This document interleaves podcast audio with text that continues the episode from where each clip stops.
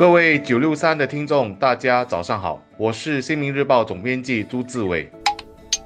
各位九六三好 FM 的听众，大家好，我是曾昭鹏，新加坡报业控股媒体策略与分析部助理副总裁。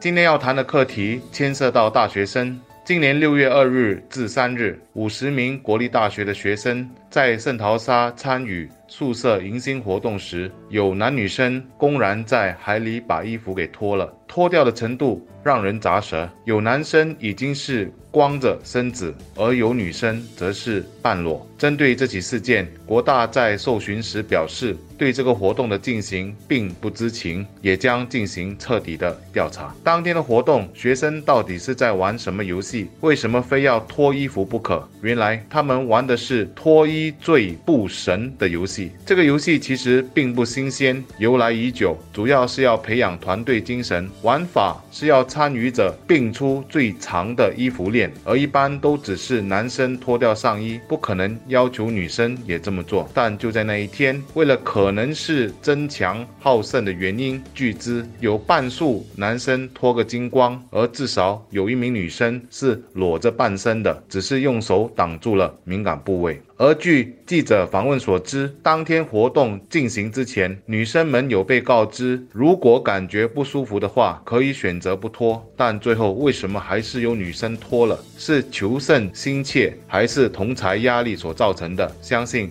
都要等到调查之后才能确定。我相信校方要调查的方向主要有两个，一个是如果这是一项迎新活动的话，为什么事先没有声明会有海滩活动？另外一个方向则是活动本身到底有没有诋毁学生的个人尊严，尤其是女生的尊严？国大说，在彻底调查后，如果发现确实有违例行为，将采取严厉的纪律行动。其实阅读了这则新闻之后，我自己的第一个感觉是也没有什么好大惊小怪的，因为这些算是成年的大学生所主办的活动。我们在看仔细的报道，其实他也提到一个很重要一点是，学生不是在受强迫的情况下参与这些活动，他们是在自愿而且知情的情况下，跟一些同学一起参与了宿舍所策划的一个竞技活动。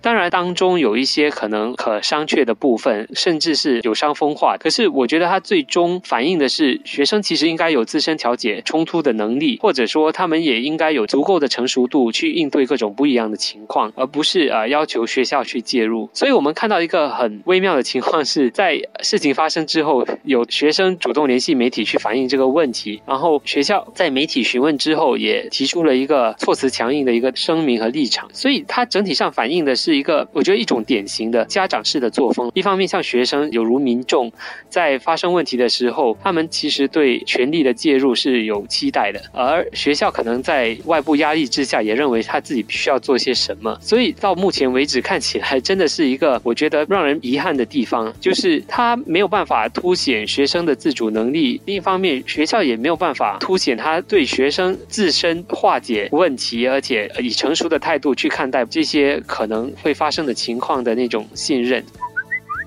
我想事件可以通过三个层面来进行思考：一是这样做得体不得体？学生玩团体游戏无可厚非，但男女生都在大庭广众之下宽衣解带，为了所谓的竞争牺牲那么大，显然这是不得体的。二他是不是犯法的？根据我们向律师查询，在公众场合裸露是触法的。一名律师就对我们的记者说：“任何人在公共场所裸露，不管是在水里或是陆地，都可被控触犯了杂项法令。一旦罪名成立，可被判坐牢高达三个月，或罚款，或两者兼施。所以，如果学生在沙滩上的行为属实，那是违法的。第三个，我想提出来的是比较深层次的问题：到底？我们学习是为了什么？其实学问之道就在于一个“明”字，要明白事理、人情、是非和好坏。我们谁都不否认培养团队意识的重要性，但如果以团队精神之名，却已经超越了事理、好坏和是非的界限，就算学生面对同才压力，他们也应该有勇气说不。